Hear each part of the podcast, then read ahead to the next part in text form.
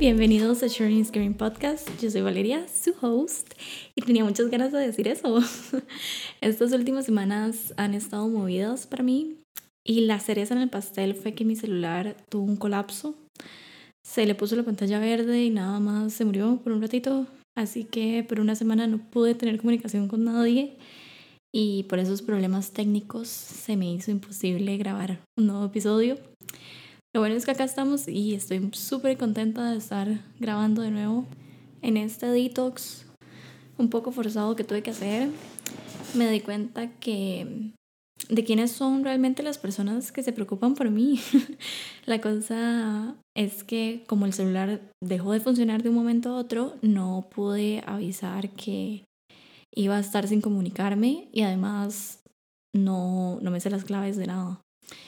Y el celular que usaba como repuesto cuando este tipo de cosas pasaban, pues ya no funciona más. Y varias de mis amigas tuvieron que buscar a mi mamá preguntándole si yo estaba bien. Me pareció demasiado lindo saber que hay personas que genuinamente se preocupan por uno. No sé si vieron, pero para el lanzamiento del podcast hice un brunch con mi círculo cercano para celebrar este proyecto. Y se suponía que yo iba a dar un speech, pero no salió bien. Eh, me puse a llorar y dije como cuatro cosas de todo lo que tenía planeado decir.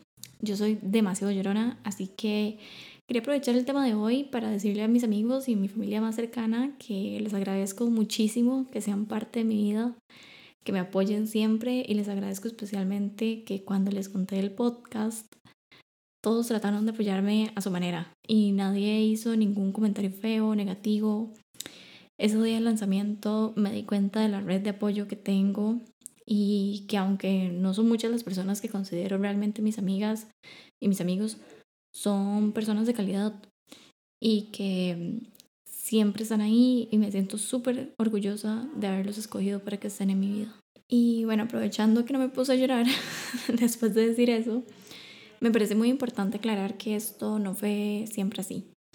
En otros momentos de mi vida decidí cantidad sobre calidad y no, no me fue muy bien. Creo que esto de escoger mejor a la pareja, a los amigos, hasta la familia que uno quiere mantener cerca se va creando con la madurez. Dedicarle tiempo a la gente para mí ahora es más un privilegio que un deber. Y no digo que yo sea la persona más madura del mundo, pero sí era mucho más inmadura antes. Y especialmente, no sé, recuerdo cuando estaba en el cole o cuando llegaba un grupo nuevo, como que prefería la, entre comillas, popularidad a, a buscar una red de apoyo. Es más, creo que nunca busqué tener una red de apoyo, ahora que lo pienso. De hecho, creo que solo buscaba compañía. Hace unas semanas hablaba con una amiga que es de estas amigas que son con las que no hablo todos los días, pero que siempre están ahí y uno sabe que están presentes. Y me contó que el día que terminó con su novio fue el mismo día que salió el primer episodio del podcast. Y que se había sentido muy acompañada. Y quiero hacer un pequeño paréntesis acá, pero en ese momento siento que se cumplió el objetivo de este proyecto. Y bueno, luego de estar conversando, me dijo lo importante que había sido sus amigos en este proceso, que simplemente están ahí tratando de que uno se sienta mejor y de que los ratos amargos se vuelvan un poquito menos amargos. Y bueno, pues lo tenemos un poco el tema. De hecho, me dijo que le pareció un buen tema para el podcast y estoy completamente de acuerdo.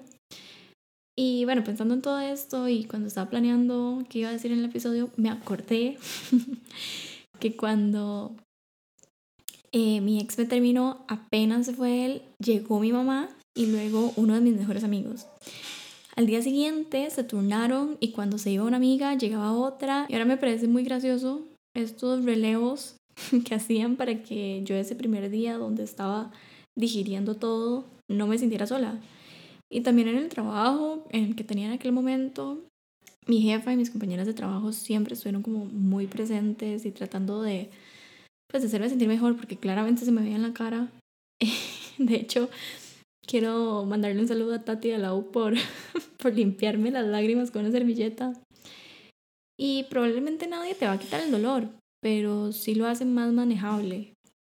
Y es increíble ver cómo estos momentos son el trabajo de años de estar ahí, no solo de fiesta o en los mensajes, eh, sino, o sea, que todo lo que hacemos, mandarnos memes, TikToks y estar en contacto, preguntar cómo están, cómo se sienten, un update de la vida, eh, a veces también significa eh, abrir las puertas de tu casa, aunque sean las 11 de la noche de un miércoles y uno esté listo para ir a dormir en vez de para estar hablando.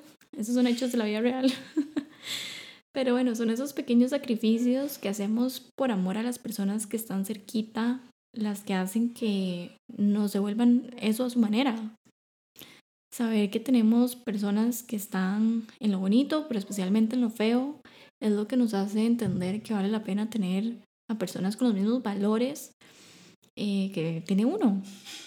Siempre van a haber peleas, tontas probablemente, y no estar de acuerdo con decisiones, pues creo que es lo más normal, pero también creo que se recoge lo que se siembra y es muy importante saber qué clase de personas queremos en nuestra vida y qué personas también es mejor dejar ir. Yo soy fiel creyente de que todo lo que, todo lo que dejamos ir abre espacio para que vengan cosas mejores y que todo lo que está ahí también está quitando espacio y no deja que conozcamos a alguien mejor y tal vez a veces necesitamos aprender de la soledad antes de que llegue alguien. Pero que la decisión de tener a personas en nuestra vida sea eso, una decisión y no una necesidad por miedo a quedarnos solos o a cualquier otra cosa. Y yo creo que en, no sé, desde hace unos cuantos años he aprendido mucho a hacer las paces con la soledad y creo que cuando lo empezamos a aceptar, hasta se siente más cómoda la que la compañía de alguien que nos puede llegar a robar la paz. Así que espero estén decidiendo en quién invertir su tiempo y su energía, porque al final es lo más valioso que tenemos. Y, y nada, les mando un abrazo, nos escuchamos en el próximo episodio.